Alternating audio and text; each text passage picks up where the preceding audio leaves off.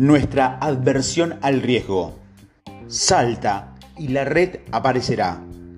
Dado que los estudios iniciales del Dr. Davidson se habían centrado fundamentalmente en las áreas prefrontales del cerebro, y habiendo observado que ante el mismo evento la activación del cortex prefrontal en una persona podía llegar a ser 30 veces mayor que en otras, parecía lógico intentar averiguar en qué círculo emocional estaba involucrada dichas áreas. Consideremos que tradicionalmente se había considerado a la corteza prefrontal como una área muy implicada en el análisis, en la toma de decisiones, en la proyección del futuro y en el aprendizaje. Asimismo, se sabe desde hace tiempo que la mayoría de la memoria de trabajo, la que nos permite recordar por un instante un número de teléfono nuevo, está localizada en el área prefrontal. Además, en el área prefrontal es esencial en la atención selectiva, es decir, en el proceso que nos lleva a concentrarnos en un aspecto de la realidad y a descartar los otros. Por eso, en los niños con síndrome, de déficit de atención se ha observado una menor actividad en la región prefrontal. Sin embargo, como hemos visto, los estudios de los profesores Gainotti, Damasio y Davinson mostraron con bastante claridad el hecho de que las áreas prefrontales de la corteza cerebral tenían además una relevancia extraordinaria en la vida emocional de las personas.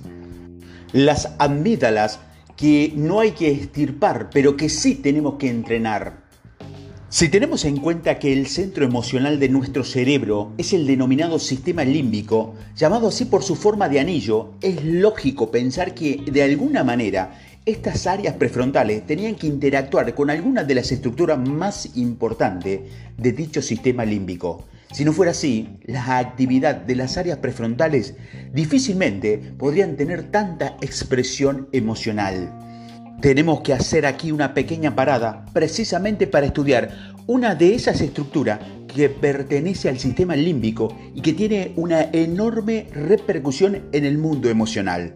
Se trata de las amígdalas, una estructura par situada en la parte más anterior del lóbulo temporal del cerebro. La amígdala recibe una gran cantidad de información de los cinco sentidos, información que ha de evaluar emocionalmente para saber si eso con la que nos encontramos es algo beneficioso o perjudicial para nosotros.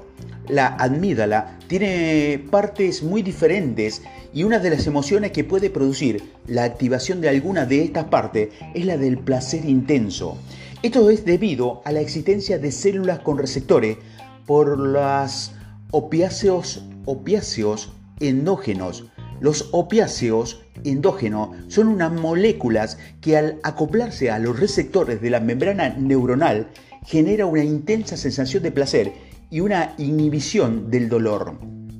Sin embargo, otras partes de la amígdala sobre todo en la región lateral, cuando son estimuladas, producen reacciones del miedo o de la ira y conductas agresivas. De hecho, se ha observado que la destrucción de la amígdala de ambos lados en gatos y monos se asocia a la aparición de una extrema docilidad.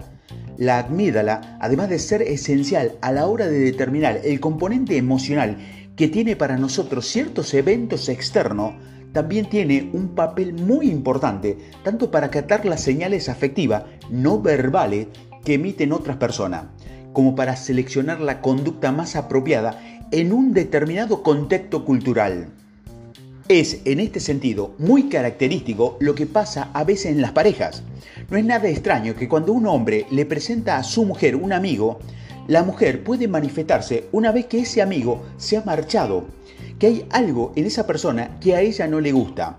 Los hombres haríamos bien en valorar esa información que dan nuestras mujeres. Es cierto que nuestras mujeres tal vez no nos puedan dar una explicación racional de por qué nuestro amigo no le gusta. Sin embargo, hay algo que ella ve que no encaja. Es oportuno decir que el cerebro de la mujer y a nivel de amígdala existe una gran capacidad para reconocer cuando hay una incongruencia entre lo que manifiestan las palabras y lo que expresa el lenguaje no verbal, esto es el tono y los gestos. Hay alguien que puede declararse nuestro amigo y no obstante no sentir ningún afecto por nosotros. Con sus palabras expresará su supuesta amistad y sin embargo su tono y su gesto revelarán sutilmente lo que de verdad siente hacia nosotros. La lesión bilateral de la amígdala reduce mucho el interés por la interacción social.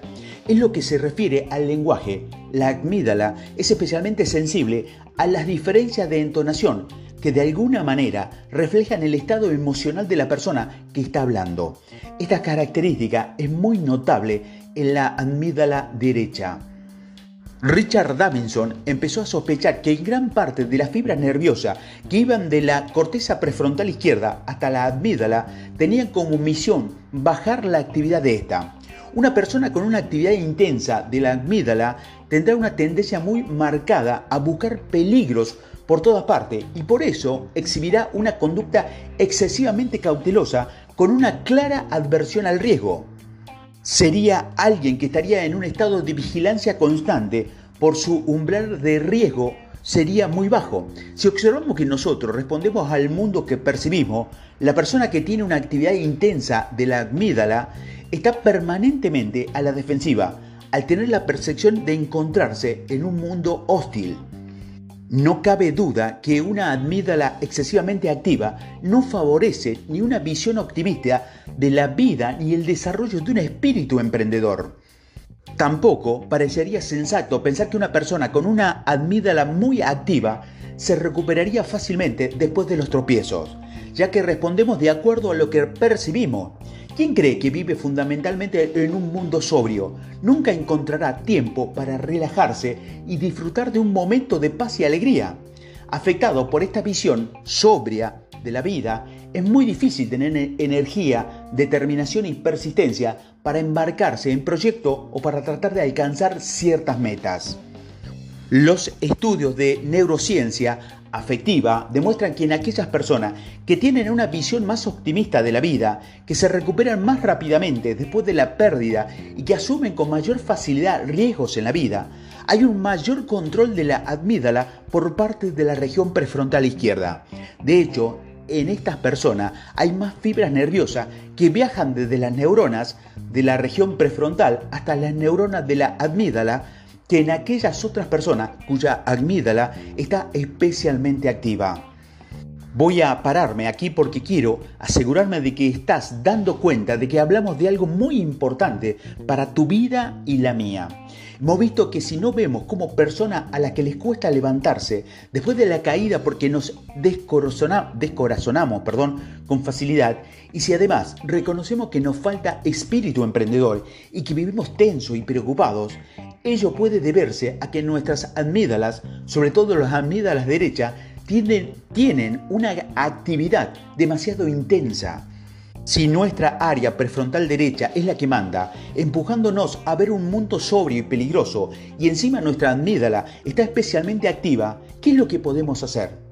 Entrenar, potenciar, ensanchar nuestra corteza prefrontal izquierda para que reduzca la actividad de la corteza prefrontal derecha y de las amígdalas ya que la corteza prefrontal izquierda tiene sobrada capacidad para hacerlo.